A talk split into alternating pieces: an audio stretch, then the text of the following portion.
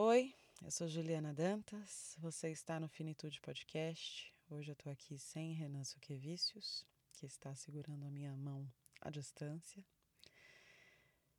Num episódio diferente de tudo que a gente já fez e de tudo que você já ouviu. É uma carta sonora. É... Sou eu conversando com a Anami e eu convido todo mundo a participar dessa conversa, a conhecer a Anami, a ter um pouco da Anami consigo mesmo. Oi, Anami. Tô aqui querendo saber como é que você tá. Eu te falo essa carta sonora com algumas coisas que eu escrevi, outras que eu tô falando de memória, de memória da cabeça e do coração, dos sentidos. Porque eu ainda tô sentindo o cheiro de lavanda do seu velório. Era a sua flor preferida, a sua cor preferida, a tinta que tingia a sua casinha na montanha de São Francisco Xavier. Queria te contar que o Tom veio lá de São Chico carregado de flores no carro.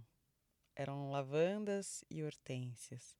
Eram todas lindas e ao menor sinal de que elas estavam para murchar, ele ia lá e trocava tudo cuidadosamente, cada uma que estava em cima do seu corpo. Foi bonito e também foi doído de ver. A Pan eu não conhecia, eu conheci lá eu já sabia que ela era importante para você, mas descobri lá que ela era ainda mais importante. Ela se certificava de tudo o tempo todo. Ela montou seu altarzinho na cabeceira do caixão. E quando me viu ali perto, ela pediu para provar a hóstia da Anami. Era uma rodelinha de chocolate com confeito colorido e crocante por cima. A gente brincou que era bem melhor do que aquela outra meio sem gosto. a Pan ela pingava gotinhas de essência de lavanda em você. Ela dava na mão da sua mãe para ela também te perfumar. Sua mãe, aliás, um capítulo à parte. Você só podia ter saído dela. E seu pai, um doce surpreendente. É, de uma entrega porque eu fui falar com ele e a gente logo engatou uma conversa e ele fez parecer que a gente se conhecia há muitos anos e era a primeira vez que eu estava vendo ele pessoalmente. Não conhecia ele, não conhecia sua mãe, não conhecia seu irmão, sua irmã, nem suas sobrinhas, eu não conhecia ninguém da sua família. Mas eu conhecia você e você é claramente espelho deles. Eles são seus espelhos. E o que reflete nessa sala de espelhos é precioso. Quando Tom foi te ver pela penúltima vez no hospital, eu e ele almoçamos juntos antes. Alguns dias antes dessa data, a gente soube que talvez a morte do seu corpo físico tivesse próxima. Todo mundo começou a correr pela sua lista de desejos e você, sabiamente, também foi aumentando essa lista. O Tom descolou um vídeo da Duda Beat falando contigo e cantando bichinho. Colocou todo mundo para cantar junto. Virou um videozão que a gente mandou para você. Até o Caju, meu cachorro, apareceu. Naquele dia, ele me contou que ainda não sabia como é que iam ser seus rituais de despedida, que você não tinha contado, talvez não tivesse nem decidido. Mas que tinha arriscado uma missão importantíssima da sua listinha, terminar o seu terceiro livro. Você sabia que não ia ter uma noite numa livraria com o seu próprio autógrafo, mas fazia questão de ver a capa pronta antes de o livro ir para a gráfica. Eu gelei, fiquei torcendo para que desse certo, para que desse tempo. No velório, seu pai me contou que na véspera da sua passagem, você aprovou o último conteúdo do seu livro, que eram os agradecimentos. A capa você viu, mudou e aprovou. Eu espero que ele seja publicado logo, porque eu tô doida para ler. E acho que bastante gente também. Você sempre foi assim, né? Conduzia tudo com uma batuta invisível que mais parecia uma varinha mágica. A quimioterapia? Agora vai esperar porque eu vou para Paris. Vou morrer agora? Vou não. Conheço meu corpo e ainda não é a hora, vocês que estão dizendo. E naquela época, acabou que não foi mesmo. O livro? Quero ver a capa pronta antes de ir embora.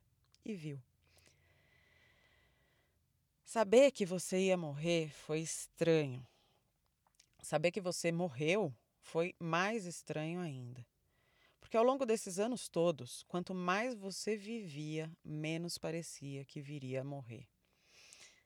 No velório do meu pai, algumas pessoas falavam: Nossa, o Audálio não é o tipo da pessoa que morre, né? Eu amo essa frase porque ela não faz sentido nenhum e ao mesmo tempo ela faz todo sentido. Dá para entender o que ela quer dizer. O que ela quer dizer. Você também não é o tipo da pessoa que morre. A sua vida sempre foi carregada de sentido e a sua morte também. Lá no velório, quando eu soube que você seria enterrada ao lado da Renata, extensão da sua alma, tudo ficou redondo. Toda a história fechou, um círculo perfeito. Aquela série que a gente assiste o começo, o meio e tá tão apaixonado que fica com medo de como é que vai ser o desfecho. E aí o desfecho é primoroso. Tanto fazia, no fim das contas, se você ia querer enterro, cremação, lóculo, compostagem humana que ainda nem tem no Brasil. Esse desfecho não foi sobre o método, mas sobre o porquê, sobre o propósito de tudo. Quando eu te vi pela primeira vez, eu não sabia que você ia mudar a minha vida, mas mudou. Só que eu não tenho exclusividade nisso, claro. Quantas pessoas que te acompanham, que te leem, que talvez estejam me ouvindo agora falar tudo isso, que têm a certeza de que tiveram a vida mudada por você. Não sou só eu. Ainda bem, né?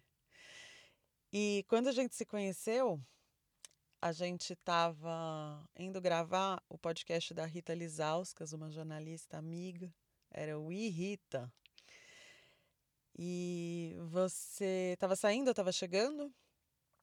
E o tamanho da heresia é que você já sabia quem eu era e eu não sabia quem você era.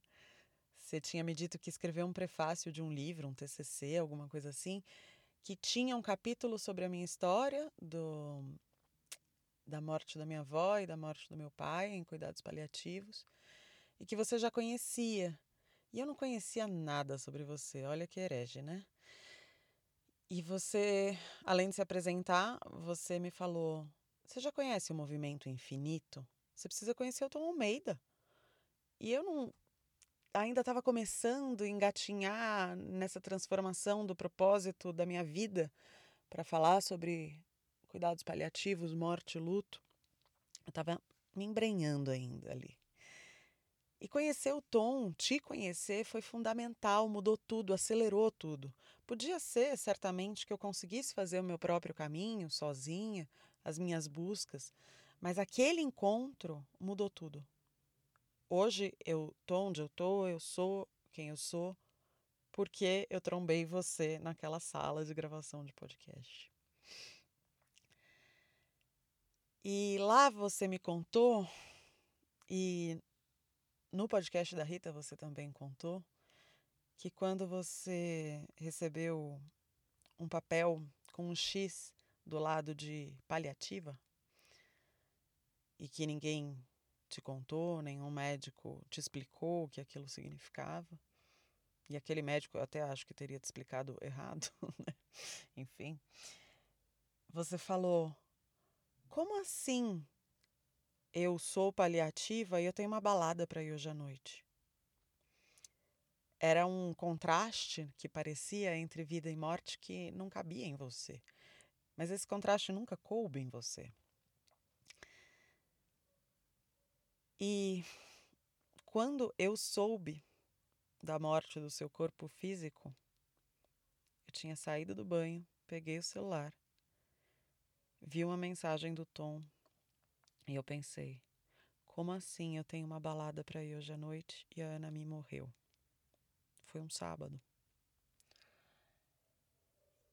E naquele momento eu fiquei pensando muito sobre o que fazer, não porque eu acho que o luto tem contornos, né, e que não se pode ir a uma festa a partir de um luto. A gente sempre conversa tanto sobre isso, né? Mas porque eu fiquei um tempo absorvendo aquilo, entendendo o que, que aquilo ia significar. Eu escrevi sobre você no Instagram e, e veio uma chuva de gente, de amor. E não que eu nunca tenha dimensionado o suficiente a sua importância, é, a gente sempre teve consciência de que você era gigante, mas é que você foi gigante à décima potência. E isso, esse impacto, a gente percebeu ainda se surpreendendo, mesmo tendo noção do que você é grande, gigante. A gente ainda assim se surpreendeu com o impacto, o seu impacto. Eu decidi que eu não ia me arrumar para a festa. Pedi uma pizza. Falei, ai, quero uma Coca-Cola. Não sei. Quero ficar pensando, quero abraçar meu cachorro. Meu marido estava viajando. Meus cachorros, né? São quatro. Meu marido estava viajando. Eu estava sozinha em casa. Fiquei pensando se fazia sentido eu ir na festa. Só que eu lembrei que eu não tinha viajado com meu marido justamente porque eu queria ir na festa de uma amiga muito querida, que é a Tati Vasconcelos. Uma das nossas madrinhas de casamento, inclusive. E eu fiquei pensando muito sobre o que a Anami faria, o que a Anami diria. E ela diria para aproveitar esse tempo. Eu fiquei pensando do que, que eu ia lembrar depois. De uma noite que eu passei em casa ou de uma festa em que eu iria encontrar a minha amiga querida, aniversariante e tantas outras pessoas queridas. E aí eu criei coragem de ir passar uma maquiagem no rosto, colocar uma roupa e sair. Só que lá eu, eu me diverti, eu bebi uma cerveja, um gin tônico, uma caipirinha, outra caipirinha, dupla, a última. É... Só que eu não estava te esquecendo, eu estava indo lá com você e acabei comentando de você com várias pessoas a ponto de descobrir lá uma pessoa que eu não conhecia e que conhecia a sua história. E a Débora, uma amiga em comum, é, me levou até essa amiga dela e a gente ficou falando sobre você lá. O som estava alto, a gente estava bebendo e num ambiente onde ninguém a priori te conhecia, tinha gente que te conhecia. É, e aí no dia seguinte, eu fui pro seu velório. Teve muito choro, teve bastante choro, mas a gente celebrou a sua existência. A gente celebrou a sua passagem por aqui, a sua passagem para lá, a sua luz que ofusca, que é um negócio de louco. E aí, bem perto das cinco da tarde, estava chegando a hora do teu enterro, as emoções deram aquela intensificada, sabe? Eu ainda não tinha chorado, nem achei que eu fosse chorar, eu estava sentindo as coisas de outro jeito dentro de mim. É, eu quis olhar bem para você, eu quis ficar perto. É, teve quem optasse por tocar em você, teve quem optasse por não ficar para ver, e a gente sabe que tá tudo bem fazer tudo de qualquer jeito que a gente se sinta bem, né?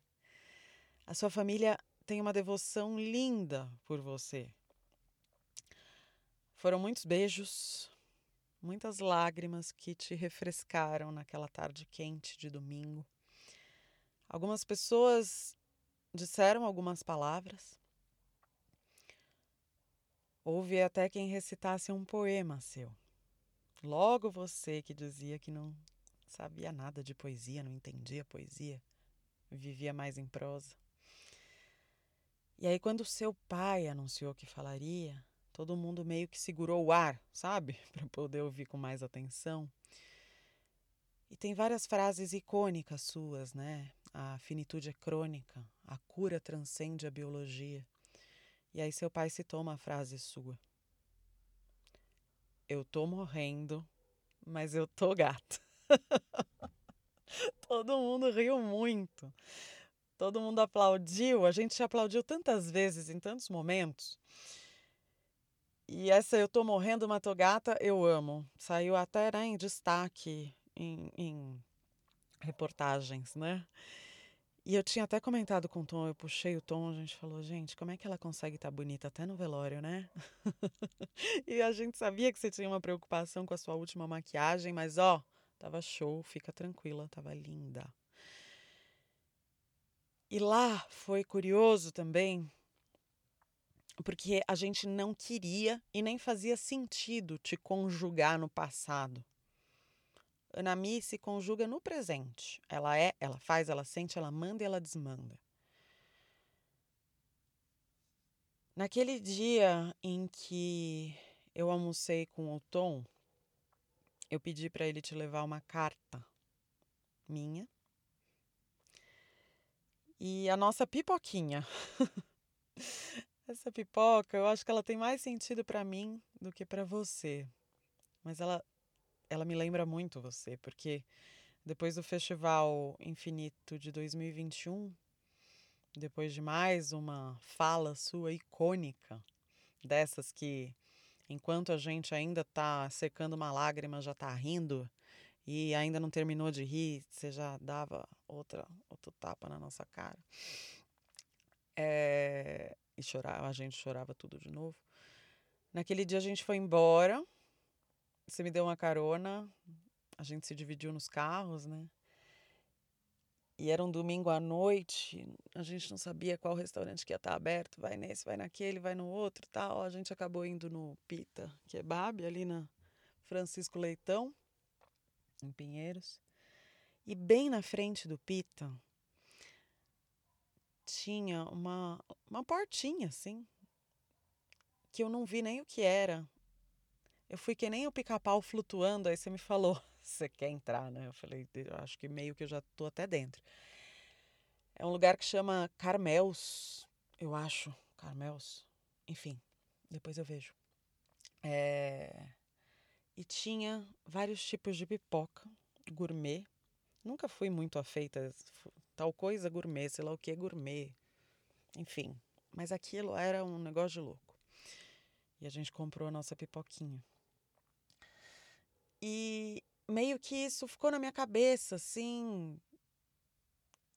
E foi o que eu consegui pensar em te mandar quando eu soube que o Tom ia te ver. Você estava na UTI.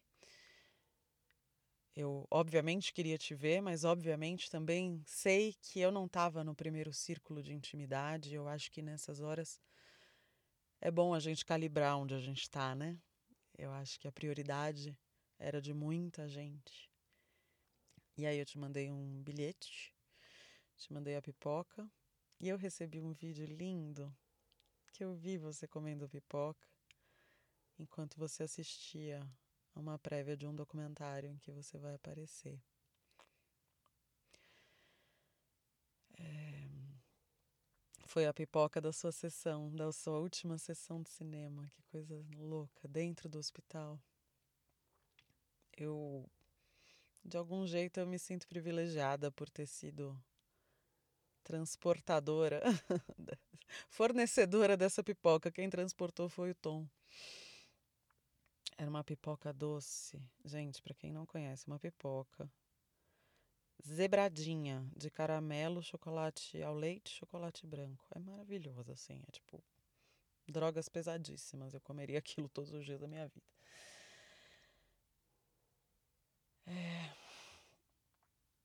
Eu ficava te acompanhando pelo Instagram, queria saber notícias suas, fiquei vendo seus vídeos. A Paulinha Forster, que foi minha produtora e acho que ela foi sua estagiária ou sua produtora também numa assessoria, escreveu, falou: "Ah, eu quero escrever para Nami. Não sei se ela vai ler e tal". E muita gente falava: "Não sei se ela leu, não sei, ela não me respondeu". E eu falava: "Gente, ela é uma celebridade, né? Sim. não dá para ter resposta agora, né?" Tá todo mundo escrevendo para ela. Ela é um furacão. E é o que eu te falei na carta, e eu repito agora.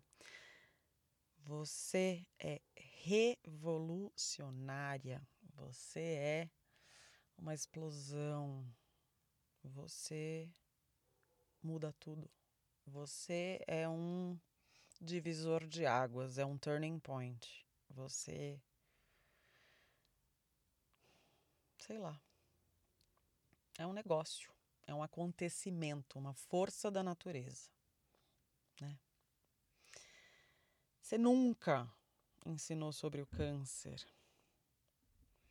Você sempre ensinou sobre a vida e o viver.